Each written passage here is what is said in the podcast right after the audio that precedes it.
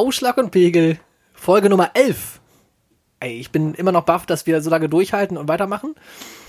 Äh, und dieses Ritual, oh Gott, schaffen beizubehalten.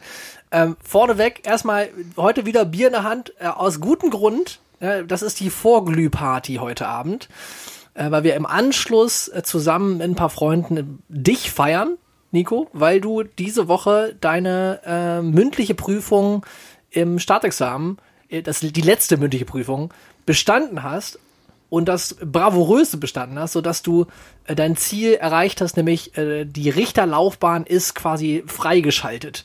Du darfst den Weg entlang gehen. Glückwunsch nochmal dazu, Prost. Ja, danke. Oder wie es mein zukünftiger Auftraggeber formuliert, jetzt bist du ja Volljurist auch vor 20 Uhr. Fand ich auch sehr treffend. Muss man das erklären? Versteht das jeder? Ja. Okay. Unterschätze niemals die Hörerschaft von Ausschlag und Pegel. Oh, ja, gut, gut durchschnittliche gedreht. IQ von 156. 156, also weit über uns. Ja. mir, ja. mir. Du hast Jura. Ja, das ist für seichte Unterhaltung für die. Ja, endlich mal runterkommen, ne? zum Abchillen, genau. einmal die Woche, dass du mal von den ganzen, ganzen richtigen Gedanken wegkommst, einfach mal so ein bisschen Palaver. Ja, mhm. Mhm. genau das. Äh, Gut so zusammengefasst, was wir tun. Dschungel-TV ohne Dschungel. Ja, was wir, was wir heute so ein bisschen gesagt haben, worüber wir reden wollen und was, was gerade auch im Kopf ist und was auch dieses Jahr echt viele, glaube ich, beschäftigt, ohne das irgendwie auch genau zu wissen, vielleicht auch, ist halt diese Übergänge, die man im Leben hat. Ne? Also von der einen, ähm, von der einen Phase, wo man, wie du jetzt gerade im Studium gesteckt hat, bis in die Endphase vom Studium, voll im Lernen drin, jeden Tag die Aufgabe, alles reinbüffeln und reinkriegen, ähm, die jetzt zu Ende ist. Ja, und der Übergang hin zu, ja, zu was eigentlich und wie fühlt es eigentlich an? Ne, also was passiert da eigentlich? Was braucht's da eigentlich? Gibt's da Rituale, die da drin sind oder nicht? Und das finde ich also so unglaublich wichtig, dass es das gibt. Und wir haben so viele Institutionen an vielen Stellen, äh, die man gar nicht merkt und die dieses Jahr manchmal auch weggefallen sind. Ähm, wie fühlst du dich gerade? Also du hast eben schon, be bevor wir an angemacht haben, hast schon gesagt, du bist ein bisschen, ein bisschen leer im Kopf gerade. Es bricht auf jeden Fall was weg. Also wenn ich zurückschaue, dieser ähm, Weg, wenn ich Studium und Referendariat zusammenzähle, dann sind es schon sieben, gut sieben Jahre gewesen. Also auf jeden Fall ein harter Bruch jetzt. Und gleichzeitig markiert es ja auch den Punkt, wo es ähm, aufhört, zu 100 Prozent ums Lernen, ums Wissen aufnehmen zu gehen. Also natürlich lernt man sein Leben lang oder so, gerade heute, aber ähm, es ist irgendwie schon ein harter Umbruch, weil in der Zukunft ist, also ist das, ist das primäre Ziel ja Erwerb, Geld verdienen und dann nebenbei natürlich auch irgendwie noch lernen. Und ähm, ich fühle mich auf jeden Fall ein bisschen leer, ja. Äh, ich mache auch gerade irgendwie sehr ähm, ineffiziente Sachen und ähm, der Tag vergeht irgendwie im Flug, obwohl man auf einmal sehr viel Zeit hat. Zum Glück ist nur eine Woche. Also dauerhaft ist es äh, kaum auszuhalten. So ganz ohne Beschäftigung. Ist äh, von 100 auf 0. Ja, ist aber intensiv. Also ich, wenn ich dich immer nur äh, höre, wie du davon redest, wie du lernst, ist das ja so intensiv, wie es nur geht. Ich glaube, so habe ich nie gelernt. Also vielleicht mal die zwei Tage vor der Prüfung jeweils. Aber das ist ja wochenlang immer bei den Prüfungen jetzt auch gerade im Examen rum gewesen. Da, teilweise ja. gefühlt zumindest von außen waren es monatelang, wie du eigentlich eingeschlossen dich halt nur darauf fokussiert hast, die Sachen irgendwie äh, reinzuprügeln ins, in, ins Hirn. Ne? Man muss jetzt aber auch relativieren. Also ich habe äh, dafür im Studium sehr viel gechillt und ähm, ganz viele andere Dinge gemacht, war immer sehr viel unterwegs. Ähm, das habe ich so ein bisschen selbst zu verschulden, dass ich jetzt wirklich so eine intensive Zeit im Referendariat hatte. Aber äh, es geht immer krasser. Also ich kenne auch Leute, die sich da irgendwelches Zeugs reinballern und dann ähm, auch mal zwölf Stunden am Stück lernen. Ähm, aber da gibt's ja auch nicht das eine Rezept. Äh.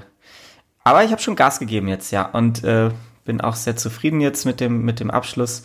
Äh, hatte auch ein bisschen was gut zu machen vom ersten Examen, konnte mich jetzt deutlich steigern und es passt alles. Vor allem irgendwie Ziel erfüllt, äh, Befähigung zum Richteramt, jedenfalls die Einstellungsvoraussetzungen in den meisten Bundesländern erfülle ich mit der Note. Das ist schon mal echt ähm, cool und da kann man auf jeden Fall entspannt nach vorne schauen. Was hast du da gesagt? Da muss man eine gewisse Punktzahl im Gesamtexamen erreichen, damit man überhaupt diese ganzen Laufbahnen machen kann. Es gibt ja, haben wir kurz mal angesprochen, aber es, gibt ja Anwalt sein, was ja relativ, äh, ist das das Einfachste, was man machen kann? Dann ist mit dem, mit dem Abschluss, wird man auch Notare, haben die das auch, haben die genauso studiert? Also was wird man eigentlich als Jurist, also als ausge, also examinierter Jurist mit Staatsexamen? Was kann man da alles werden und wann ist welche Bahn überhaupt offen? Also mit dem Referendariat wird man sogenannter Assessor und hat eben Zugang zu den volljuristischen Jobs. Anwalt ist das, was die meisten machen. Ich glaube schätzungsweise ungefähr 80 Prozent der Leute werden in irgendeiner Form ähm, anwaltlich beratend tätig. Ähm, du kannst ab, ab jeder Punktzahl, ab dem Bestehen, bekommst du deine Anwaltszulassung. Das schon. Aber es gibt natürlich innerhalb der Anwaltssparte auch wieder Kanzleien, die ähm, intern eben eine gewisse Notenvorgabe treffen. Dann gibt es eben den Staatsdienst, das ist vor allem Richter und Staatsanwalt. Es ist dann je nach Bundesland, von Bundesland zu Bundesland verschieden, aber man kann sagen, ähm, in, in den meisten Fällen ist die Voraussetzung acht bis neun Punkte. Und äh, dann gibt's eben noch das von 18. Man muss allerdings dazu sagen, dass also ähm, 14 Punkte insgesamt ist schon, ist schon wahnsinnig stark. Äh, etwas höheres als, als 14, 15 Punkte gibt es in der Regel nicht. Also da sind wir schon in dem 0,01 Prozent äh, der Kandidaten. Ähm, das schafft eigentlich niemand. Das ist so ein bisschen unmenschlich. Ähm, aber ja, die, der juristische ähm, Brillant, der, der soll halt auch keinen menschlichen Schatten werfen. Das ist äh, sehr utopisch dahin zu kommen. Aber es macht es irgendwie auch aus. Also es ist so ein bisschen, ach, dieser, ähm, das ist eben so ein bisschen aufgebaut auch. Also ich glaube, davon lebt die Juristerei auch so ein bisschen. Ähm, dieses Gefühl, über, über den Normalsterblichen zu stehen und danach zu streben, diese Perfektion irgendwie hinzubekommen. Ja, in der Gegend war ich auch nicht. Ja, also irgendwie äh, 0,01 Prozent der Juristen, also so klug ich dich einschätze, da, da, bist ja, du sozial da, zu stark. Da würde ich ja Ausschlag, würde ich Ausschlag und Pegel nur hören, ne? genau, ja. genau, das sind unsere Hörer, das sind die drei in Deutschland.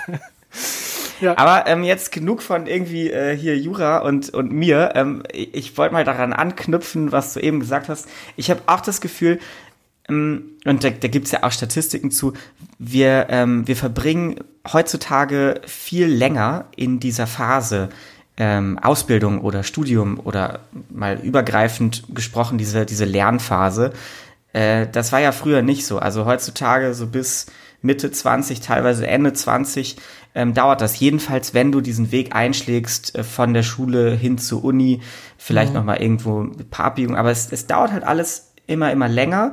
Und es spiegelt sich auch wieder in der Komplexität unserer heutigen gesellschaftlichen Fragen und auch in der Wissenschaft das ist, äh, das finde ich schon, das macht auch was mit einem. Also der Moment, wo du wirklich mit beiden Beinen im Leben stehst und ähm, dann auch fertig bist, der verschiebt sich natürlich nach hinten. Ja, ist halt, der Vergleich ist halt krass, ne? wenn du mit 15, 16 in der Lehre gehst äh, und irgendwie mit 19 deine Ausbildung fertig hast und deinen Meister irgendwie anfängst zu machen und 20 hast deinen Meister gemacht in irgendeinem Ausbildungsberuf. Das ist schon ein Kontrast, also ein krasser Kontrast. Und da ist ja auch dann ist meistens der, der Weg irgendwie fürs Erste erstmal zu Ende, wobei sich das auch viel mehr aufweicht. Zumindest ist das so, äh, siehst du in den Medien mehr Leute, die dann irgendwie sich anders selbstständig machen, auf Instagram äh, sichtbar sind und, und irgendwie eine, eine Schreinerei im neuen Style machen oder so. Aber ähm, das ist eh, ich finde so krass, äh, dass man eigentlich in seinen 20ern, ich bin jetzt 32, äh, dass man in seinen 20ern eigentlich erstmal äh, gefühlt die Sachen verlernt die man eingeprügelt bekommen hat vorher.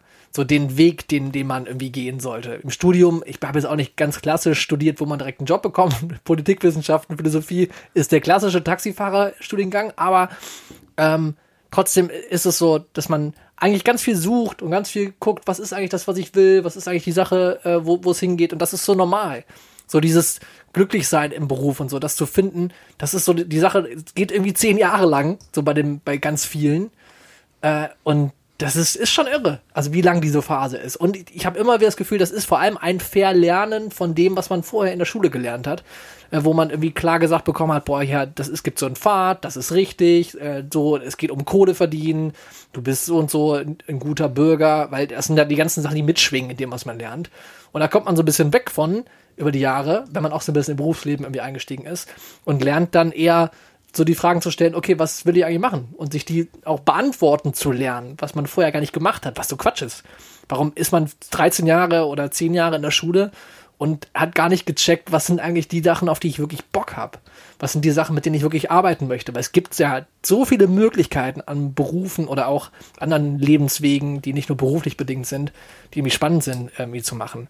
Ist ganz schön crazy irgendwie. Also ich habe jetzt, jetzt erst das Gefühl, okay, jetzt mache ich wirklich das, äh, das unabhängig von irgendwelchen kompletten Zufällen und einfach Geld verdienen wirklich das ist, was ich, was ich, was ich machen will. Also ist die letzten Jahre auch schon sehr viel Positives irgendwie gewesen, aber ist trotzdem irgendwie diese Klarheit und sich damit beschäftigen, es passiert so, so spät auch im Umfeld von mir.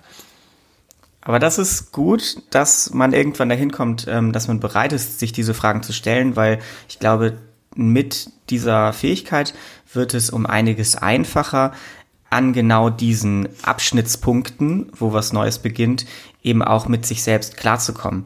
Also ich habe in einem Podcast äh, zur Psychoanalyse, äh, den ich übrigens sehr empfehlen kann, Rätsel des Unbewussten heißt der. Mhm. Da ging es in einer Folge darum, ähm, warum wir eben auch so geprägt sind, gesellschaftlich, kulturell, in, in egal welcher Kultur, dass es diese Rituale an diesen wichtigen Lebensabschnitten gibt.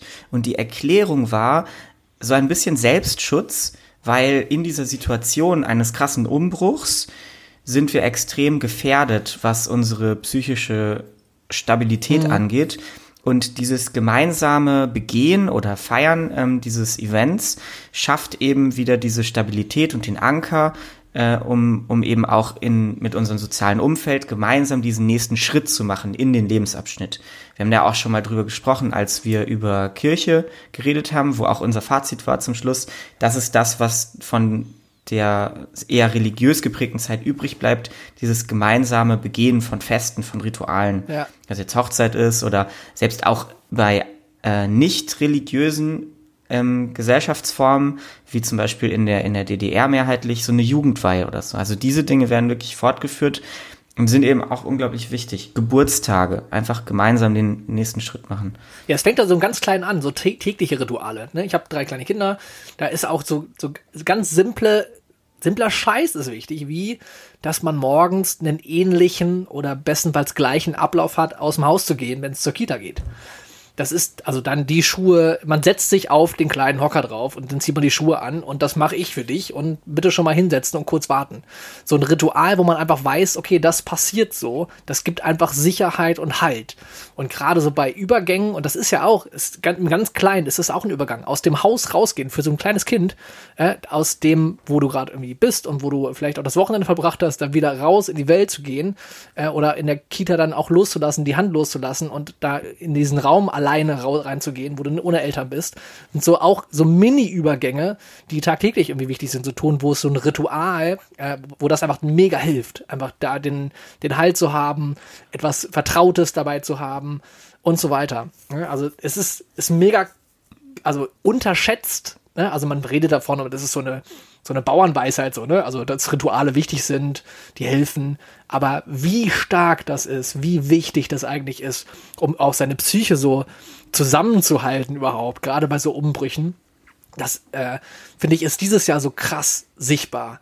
Ne? Bei, also, mir war das, ist das so eindrücklich äh, geworden, als der Bundespräsident zum gefühlt ersten Mal, keine Ahnung, ob es wirklich das erste Mal ist, aber an die ganzen Abschlussklassen, äh, die Abitur, des Abiturjahrgangs und der Ausbildungsjahrgänge, äh, der, der Schulabgänger von den 10 Klassen, hat er ja eine, eine Grußbotschaft rausgehauen und hat irgendwie ein paar Zugeschaltet gehabt und hat halt explizit diesen Jahrgang verabschiedet. Und das ist so groß medial zumindest zum ersten Mal so zelebriert worden, dass, glaube ich, auch wirklich viele das gehört und gesehen haben, dieses Video, weil halt diese klassischen Rituale wie Abi-Feiern zum Großteil ausgefallen sind. Ne? Also da ist einfach nichts passiert, wo man so richtig Halt hatte und das groß zelebriert hat, so wie man auch vorher dachte, dass man es machen würde, die Jahre davor. Und wenn sowas wegbricht, wie so eine Abi-Feier, wo man alles zusammenkommt und als Gemeinschaft sich auch nochmal, also nochmal stattfindet, ich weiß, wie wichtig mir das war, mit allem drum und dran, ne? mit Tanz und äh, alles, was man, was man vorher, die Jahre davor vielleicht dachte, was irgendwie cool sein wird, war dann einfach ein fettes Event, was einfach so ein, so einen Schlusspunkt gemacht hat. Und diesen Schlusspunkt auch wirklich aktiv machen zu können und feiern zu können. Wenn das fehlt, ist das so, so schwierig, glaube ich. Also ich will gar nicht, gar nicht wissen, wie viel da vielleicht auch in der Luft hängt jetzt gerade. Noch mehr, als man ohnehin schon in der Luft hängt, wenn man gerade die Schulabschluss gemacht hat und gar nicht weiß, in welche Richtung man rennen soll. Ne? Ja, und ich meine, Corona ist ja jetzt auch nur die Spitze des Eisbergs. Also es ist ja generell schon eine Zeit, in der sehr viele ähm, Leute sich so ein bisschen verunsichert fühlen. Digitalisierung, Globalisierung sind da irgendwie so Stichwörter. Ich habe letztens von jemandem gehört, äh, da ging es um das Thema Kinderkriegen. Da ist dann der Satz gefallen, ja, ich weiß gar nicht, ob ich das heutzutage verantworten kann. Wir leben ja in so unsicheren Zeiten. Ich glaube, dass das auch ähm, ein Effekt ist, der damit zusammenhängt, dass man weniger gemeinsam irgendwie schaut, dass man ähm, bestimmte, bestimmte Feiern ähm, feiert oder auch bestimmte Tage zusammen begeht. Also es ist ja an sich ist es ja absurd. Äh, die Welt wird ja immer sicherer. Das geht ja oft immer so ein bisschen unter, aber. Ja, ja aber es ist, es ist ja dieses, äh, Individualisieren von allem. Ne? Also ja. jetzt mit den, mit den Kindern habe ich mich auch ganz viel damit beschäftigt, wie ist eigentlich so Kindererziehung, Kinderaufwachsen sein oder das menschliche Zusammensein, wie ist das eigentlich in einer natürlichen Art und Weise? Und das, wie es Jahrtausende lang, Jahrtausende lang war, ist halt, dass man viele Leute nah im Umfeld hatte. Man ist eine Gemeinschaft gewesen, zusammen irgendwie auf dem Hof, in der Gemeinschaft, irgendwie als Dorf, egal wo, nah beieinander gewohnt hat. Und der gegenteilige Trend ist die letzten 80, 90 Jahre richtig krass abgegangen. Die Urbanisierung und die Idee, äh, also die Individualisierung äh, und das Zerreißen von Gruppen in so kleine Einheiten, wo man auch das Individuum so hoch hält im Kapitalismus. Das ist ja der Standard. Das ist das, wo wir, wo wir drin leben. Macht es aber unglaublich schwierig mit Herausforderungen wie, wie kann ich halt irgendwie mit meinem Kind gleichzeitig mein Leben leben, äh, überhaupt lebbar zu machen, das überhaupt handelbar zu machen. Ne? Wenn du keine Großeltern um die Ecke hast, keine Freunde, kein Kinder, kein Kindermädchen oder irgendjemand, der betreuen kann, dann bist du aufgeschmissen. Du bist vollkommen am Arsch. Vollkommen. Du kannst nichts mehr machen, außer das Familienleben dann machen ab dem Moment, wo du ein Kind hast, wenn du das nicht alles hast. Und da musst du Glück für haben und an der richtigen Stelle sein. Und wenn der Job dann noch irgendwie herausfordernd ist, das macht schon sehr einsam und das macht es auch unsicher, ne? weil die ganzen Rituale, die man so tagtäglich hat, man trifft den, man säuft vielleicht noch abends noch mal einen Schnaps. Das, was in, in den bayerischen Dörfern, äh, du kennst ja die Ecke, wo das normaler noch ist, das fehlt halt total in den großen Städten. Gerade bei denen, die halt so viel Halt suchen, auch im Beruf und da gibt's keine klassischen Lebensläufe mehr. Es fällt halt ganz viel Sicherheit weg. Ne? Also es wird sicherer fürs Leib und Seele, aber äh, für Leib und Leben. Für die Seele halt nicht. Für die Seele wird's unsicherer, weil man weniger hat, wo man, wo man auch Halt findet, so menschlich. Das ist schon, schon krass, wie das so, das geht ja zusammen. Aber das ist ja gar nicht komisch, das ist total natürlich, dass, das, dass die Leute das Gefühl haben, es ist unsicherer und weniger da. Ich möchte anmerken, dass wir in den bayerischen Dörfern auch Radio empfangen. Ich glaube, dass es eine Erkenntnis ist nach dieser starken Entwicklung ähm, technischer Hinsicht in den letzten Jahrzehnten, dass man jetzt auch wieder verstärkt begreift in der Gesellschaft, das ist natürlich wissenschaftlich schon älter, aber auch in der breiten Masse der Gesellschaft, dass ungeachtet des ganzen technischen Fortschritts es bestimmte psychische Grundbedürfnisse gibt, die äh, unersetzbar sind oder nur sehr schwierig ersetzbar ja. sind. Jetzt zum Beispiel ähm, alles halt einfach mit, mit Zoom-Konferenzen äh, zu, zu lösen, ist äh, unbefriedigend auf verschiedenen Ebenen. Das ist funktional für den Job vielleicht okay, aber langfristig ähm, gibt es äh, bestimmte zwischenmenschliche Interaktionen, die sich nicht in, äh, ins Technische übertragen lassen oder nur sehr schwierig vorstellbar für viele Leute. Ja, aber sind wir zwei verschiedene Sachen. Ne? Das eine, wir, wenn wir gleich zum Beispiel mit ein paar Jungs zusammen ähm, deinen Abschluss feiern, ne, über Zoom dann ist es für, für dich eine andere Kiste als für mich, weil für mich, ich denke schon, boah, ich komme sowieso nicht heraus und äh, mal ein Bierchen trinken zusammen, das wird schon witzig und wenn wir irgendwie zwei Bier mehr drin haben, dann wird's ähnlich wie wenn wir irgendwie zusammensitzen, weil die gleichen Sprüche mit da sind, hoffentlich bleiben alle lange noch da und so. Das ist schon ein Ritual, was, was halt schon so, ein, so einen ähnlichen Wert erstmal haben kann. Aber es, es hat ja auch, wenn wir uns in echt treffen würden, jetzt nicht den Effekt, dass wir dann, äh, keine Ahnung, uns gegenseitig am nächsten Tag helfen, weil wir sowieso überall zerstreut wohnen ne, und irgendwie im Alltag Herausforderungen zusammenlösen oder so. Das, das, das, ist, das ist nämlich der Faktor, der wirklich krass ist, weil diese persönlichen Treffen, die ja gerade noch explizit von der Regi äh, Bundesregierung noch irgendwie gesagt wurden, dass wir die aufhören sollen, so im näheren Umfeld, Freunde, Bekannte, bitte Familie auch nicht treffen, dass diese, diese, diese helfenden Hände, die überall da sein könnten, dass die noch wegfallen, ich glaube, das ist das eigentliche Problem. Ne, also Zoom-Konferenzen, um so, so Spaß-Events wo man sich zusammen trifft, zu ersetzen, das funktioniert ja noch einigermaßen. Aber dieses wirklich sich treffen, weil man auch vielleicht auch mal was gekocht haben möchte gerade, weil man gerade das nicht hinkriegt sonst. Oder äh, man ist irgendwie an irgendeiner Stelle krank und dann ist jemand mal zwei Tage den Nachmittag irgendwie da und ist, kümmert sich um einen, weil du sonst alleine wohnst. So Kleinscheiß, der, der einfach der Kern des menschlichen Zusammenseins ist, der irgendwie die Liebe spürbar macht, die wichtig ist als Mensch. Ich glaube, dass das fehlt, das ist die große, echte Herausforderung. Weil der, ne, also das ist so zu unterscheiden, glaube ich. Und da ist Corona ja wirklich nur so ein Katalysator, weil das eh schon der, der, die Entwicklung ist, dass wir das immer weniger haben, dass es immer weiter vereinzelt ist, dass so viele Menschen auf der Welt, obwohl sie mit einer Million Leute um die Ecke wohnen, mitten in Köln, mitten in Hamburg, mitten in Berlin, mitten in New York, überall Menschen, dass sie einsam sind. Und das ist irre, dass das sich so entwickelt, dass das so schwierig ist, obwohl auch so viele Angebote um und drum sind, äh, trotzdem Anschluss zu finden und irgendwie anzuknüpfen und jemand in einer Peer Group zu haben oder überhaupt in einer sozialen Gruppe stattfinden zu können. Und das ist, das ist, finde ich, so heftig, wie das ist. Und ey, ich will auch gar nicht, gar nicht in die Zukunft schauen und irgendwie sehen, wenn wir jetzt noch ein, noch ein weiteres Jahr Corona haben, wie sich dieses Problem ja auch in Zahlen niederschlagen wird, wie Suiziden. Das passiert dann. Es gibt mehr Leute, die wahrscheinlich deswegen so vereinsamen, dass sie zum Exitus irgendwie gehen äh, und irgendwie was, was machen wollen, weil sie nicht mehr können. Und das ist so eine Entwicklung, die finde ich so, so dramatisch und da wird nicht drüber geredet. Das ist, ist ja quasi fast schon ein Tabu, dass man drüber redet, weil das ist, geht ja, man muss ja einfach nur seine Angebote annehmen. Es gibt ja alles. Ja, aber es gibt auch keinen, der einen hilft. Ich denke, man, man muss nicht mal in die Zukunft schauen. Man kann auch beispielsweise nach Japan gucken. Die haben mit die höchste Rate an Single-Haushalten auf der Welt. Äh, gleichzeitig haben sie auch ähm, verhältnismäßig hohe Arbeitszeiten.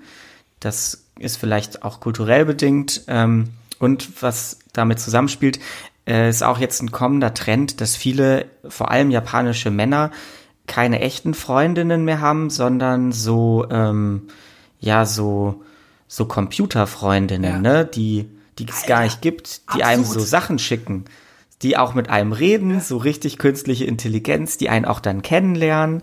Es ist also es ist wirklich verrückt. Ist ja aber auch, es gibt es. Ja, also in, in das wird es hier dann auch geben irgendwann. Ja, gibt's ja auch in den Altenheimen sehr konkret, wo, wo ich als es gehört habe, nur dachte, ja, du, wenn da keine Zeit von der Pflege her ist, ist es zumindest geil, wenn es das gibt. Aber Alter, das allein zu akzeptieren, dass man so menschliches, echtes Miteinander ersetzt durch einen fucking Algorithmus, wo sind wir denn, wenn wir sowas brauchen? Was also wie können wir uns denn keine Zeit voneinander nehmen? Das Wichtigste, was man geben kann, ist Aufmerksamkeit und Zeit. Das ist das, was Menschen brauchen. Wenn sie es nur aus einer künstlichen Intelligenz irgendwie bekommen, aus einem Roboter oder irgendeinem Chat-Scheiß, wo man vielleicht einen Service-Fuzzi hat, der kurz was reinschreibt, noch irgendwie als menschlichste Variante davon. Wie krass ist denn das bitte, für, was ist das für eine Entwicklung? Wo sind wir denn dann? Was, was, also worauf fokussieren wir uns denn? Ist ja nur noch also es ist ja nur noch Geld und sonst was dann im Fokus, also als Ursache dafür, dass wir da überhaupt drüber nachdenken können und müssen und sollen, dass so Strukturen da sind. Also irgendwie ist schon absurd. Also das ist wirklich absurd, dass das, dass das passiert ja, und das irgendwie auch als okay gilt, dass ich alleine schon bei diesem Altenheim-Thema da dachte, ja, so, so ein Roboter ist ja ganz geil, wenn das da noch passiert, zumindest, dass er ein bisschen abschwächt. Nee, ablehnen, einfach System grundsätzlich ändern. Es muss mehr Zeit da sein für Menschen, die ihr ganzes Leben lang irgendwie in der Gesellschaft gelebt haben und ihren Lebensabend irgendwo, irgendwo verbringen wollen. Es kann, es kann einfach nicht, nicht irgendwie auch nur im Ansatz akzeptiert werden, dass, dass das real sein soll, dass das die Lösung sein soll für irgendwas, was wählt. An sich würden wahrscheinlich 90 Prozent der Leute, die das jetzt hören, sagen, ja, stimmt, das ist eine Herausforderung und äh, da sind wir ungefähr der, derselben Meinung. Das ist aber mit so vielen Dingen so, finde ich, was jetzt in der Corona-Krise passiert. Zum Beispiel, dass wir ähm, in Deutschland jetzt vielleicht sogar noch die vereinbarten Klimaziele einreichen, weil während der während des harten Lockdowns einfach nicht so viel Verkehr war. Ja, behalten wir einfach es sind bei. nicht mehr so Nächsten viele Jahre einfach weiter Lockdown und haben, haben wir das Klimaziel zumindest gesetzt. Dann Ja. sterben, dann bringen sich zwar alle um hinterher, weil alle deprimiert sind, aber mein Gott. es wurde weniger geflogen. Es sind einfach viele Dinge auf einmal gar nicht mehr so wichtig gewesen. Aber also es zeigt sich ja jetzt, dass, dass die Leute daraus, oder was heißt die Leute, generell die Gesellschaft ähm, setzt die Dinge dann trotzdem nicht um. Also man geht wieder zurück dahin, so wie es vorher war. Also es ist nicht, beziehungsweise muss ja fragen auch, wer genau soll jetzt eigentlich was umsetzen. Also man ist ja Teil des Ganzen.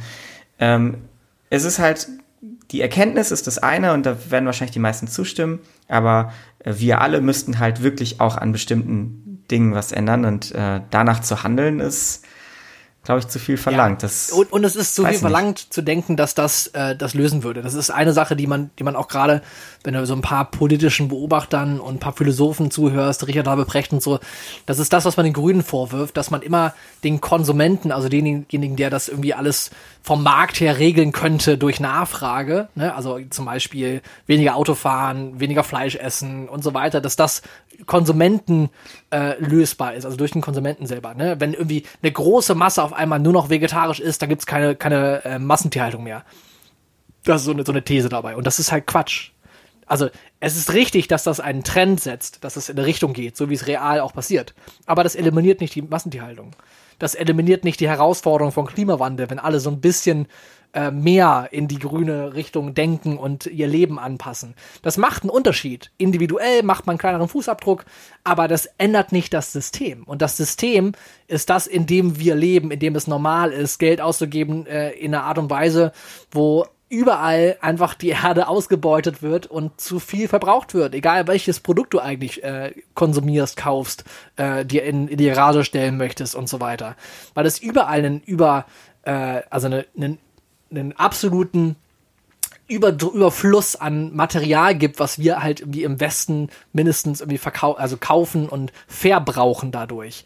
Und das kannst du nicht lösen dadurch, dass du so achtsam wie möglich unterwegs bist, weil da wirst du ja kirre.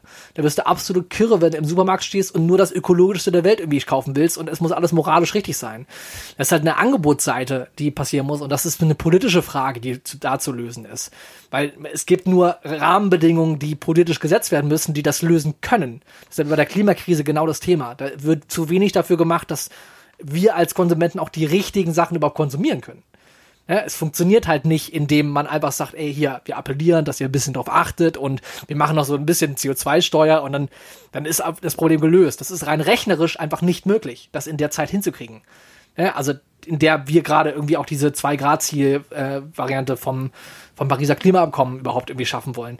Allein das Thema ist ja schon so, so klar, eindeutig, systemisch bedingt und politisch nur zu, zu fassen und auch zu, zu lösen. Ähm, ja, das funktioniert nicht. Genau das Argument ist ja ganz witzig, ähm, dass auf äh, der global, also internationalen politischen Ebene gemacht wird, ist ja, oder in Deutschland diskutiert wird, ja, wir als Deutsche sind ja nur für drei Prozent des CO2-Ausstoßes irgendwie äh, zuständig, deswegen können wir alleine gar nichts machen. So, das, das erklären dann die Gegner der krassen Maßnahmen. Äh, gleichzeitig sagen sie, aber die Konsumenten können das einzeln machen. Jeder einzelne Konsument kann das dann lösen. Es ist zwar nur jeder einzeln äh, für ungefähr ein Mühe von der ganzen Kiste irgendwie zuständig und kann auch nur einen Bruchteil davon irgendwie wirklich einsparen an CO2. Aber naja, der Konsument kann schon regeln, was wir als Staat selber nicht hinkriegen können, weil der ganze, die ganze Welt sich ändern muss. Das ist halt Quatsch. Man muss halt was tun. Man muss halt was machen. Man muss systemisch was anpacken, was groß, großen Impact irgendwie macht. Und es geht halt nur, wenn man sich auch was traut, was nicht die Tradition ist, was nicht das ist, was eh schon immer gemacht wurde, wenn es nicht das ist, was, äh, was wirtschaftstreibend irgendwie gerade Arbeitsplätze sichert. Es geht halt nur, wenn man Umbruch macht. Umbruch ist halt immer mit Schmerz verbunden. Ne? Veränderung ist mit Schmerz verbunden. Das ist einfach, gehört dazu. Jetzt hast du den Kreis wieder geschlossen zu den harten Umbrüchen und Lebensabschnitten. Das war schon stark. Ich habe äh, noch eine Frage an dich vorbereitet. Ist jetzt vielleicht ein bisschen spontan. Aber wenn es okay ist, würde ich gerne wissen, wenn du an deine Lebensabschnitte denkst, welcher kommt denn eigentlich als nächstes? Und das ist relativ eindeutig. Das ist so ein äh, freier, sehr, also ich bin gerade im Lebensabschnitt, wo ich mich sehr äh, leiten lasse von dem, was in Gesprächen, in Begegnungen, in dem, was ich irgendwie nach außen suchend bekomme. Ich habe das gerade so beschrieben mit den Leuten, mit denen ich unterwegs bin, mit ich bin so ein bisschen wie Wasser. Ich gehe in jedes äh, in jede äh, Richtung, in die ich fließen kann, gehe ich gerade rein und schau mal, okay, wie geht's da weiter? Weil ich bin gerade ähm, in der Zwischenphase, ne, wo ich einen Job annehmen könnte, wo ich selbstständig sein kann und so weiter. Und, und in welche Richtung das gerade tendiert, ist ganz klar Selbstständigkeit als äh, ja, im Change Management, im äh, ja, Coaching, im Prozesse begleiten, die Veränderungen mit drin hat. Das ist ein, ein Thema, das ich weitergehen will. Leadership, ne? also Führungskräfte und Systeme verändern und dafür sorgen, dass das auch in einer nachhaltigen Art und Weise passiert für Mensch und System. Und zum anderen ähm, ja, bin ich gerade an, an so einer Start-up-Idee mit dran mit einer Freundin äh, und das entwickelt sich ganz natürlich. Das ist gar nicht, dass ich das irgendwie pushen würde, es ist einfach nur, das ist irgendwie da und ich bin offen und habe Bock in Dinge rein zu, reinzusteigen steigen und zu arbeiten und es geht da. Und das heißt, meine, die Phase, die ich gerade vor mir sehe, ist halt vor allem eine, äh, wo ja, die Veränderung Standard bleiben wird erstmal. Wo das ähm, immer wieder was Neues mit reinholen und neue Wege gehen müssen äh, und mich irgendwie auch selber damit abkämpfen müssen, äh, dass es schwer wird, irgendwie die Sachen zu greifen und irgendwie das irgendwie hinzukriegen, was gerade als Thema irgendwie auf der, auf der Türschwelle liegt, äh, dass das irgendwie der Standard sein wird. Das, so fühlt sich gerade an. Ja, aber das ist cool, weil wenn ich es richtig verstanden habe, hast du gerade das Gefühl, dass du am Anfang eines neuen Abschnitts bist. Ja. Und das ist, glaube ich, natürlich ist immer auch ein schwerer Weg, aber es ist, glaube ich, einfach psychologisch immer ein bisschen angenehmer, als am Ende eines Abschnitts zu sein. Das Gefühl hatte ich die letzten Monate, aber das ist jetzt auch vorbei. Mir geht's jetzt ähnlich. Und äh, so, solange man selber das Gefühl hat, dass man noch am Anfang in irgendeiner Form von einem Abschnitt steht, ist, ist man, glaube ich, immer geneigt, auch aktiv zu sein und, und neue Wege zu bestreiten und auch äh, sich wirklich, also Ideen zugänglich macht. Er hat sich die letzten Monate auch ganz viel abgewechselt. Ne? Also, weil es ist ja auch was geendet. Ich habe über elf Jahre äh, bei, bei der Firma hier Dialog Direkt, wo wir zusammengearbeitet haben, auch gearbeitet. Und da ist auch zum Beispiel in der Corona-Zeit das Ende sehr abrupt gewesen, ohne Abschied, ohne irgendwie gemeinsam die ganze Belegschaft nochmal sehen, mit der ich ja jahrelang gearbeitet habe. Und da ist auch geholfen worden, weil ein paar Freunde von uns irgendwie ein Ritual da geschaffen haben oder du irgendwie mit auch, wo wir per Zoom mit 20 Leuten insgesamt zusammengesessen haben und einfach nochmal zusammengesessen haben einfach und das gefeiert haben, dass es gerade passiert, mit einem anderen Kollegen noch, der auch irgendwie raus war. Und das ist, das hat geholfen, einfach da einen Schluss zu setzen, der voll wichtig war. Aber dieser Übergang, das ist beides gleichzeitig immer gewesen. Es ist so ein bisschen ne, abschließend auf der einen Seite, auch nicht wissen, in welche Richtung es weitergeht. Ne, wie Wasser fließen heißt ja auch in irgendwelche Ritzen rein und wissen, okay, da geht's nicht weiter. Das heißt wieder zurück in eine andere Richtung weiter. Das heißt auch so ein Trial and Error. Irgendwie offen sein, aber auch nicht wissen, wo es hingeht. Das, das ist schwer auszuhalten für jemanden, der das irgendwie die letzten zehn Jahre nicht gemacht hat. Äh, aber es fühlt sich gleichzeitig gut an, weil geht halt irgendwie weiter und man merkt, äh, da sind Schritte, die gemacht werden. Ja? Und stimmt. Also, aber so simpel ist es nicht. Nur beginnen heißt halt nicht immer alles positiv, sondern es ist halt schwer. Ne? Es ist immer wieder auch schwer zwischendurch und das ist wichtig, irgendwie das auch, das auch zu sehen und anzuerkennen. Ja, und das ist auch okay. Dann schließen wir mit meinem Lieblingswort, ne? Prost? nee, schwierig. Gut, wir gehen saufen. Äh, bis später, gute Laune, geile Woche. Wir hören uns nächste Woche. Macht's gut. Tschüss.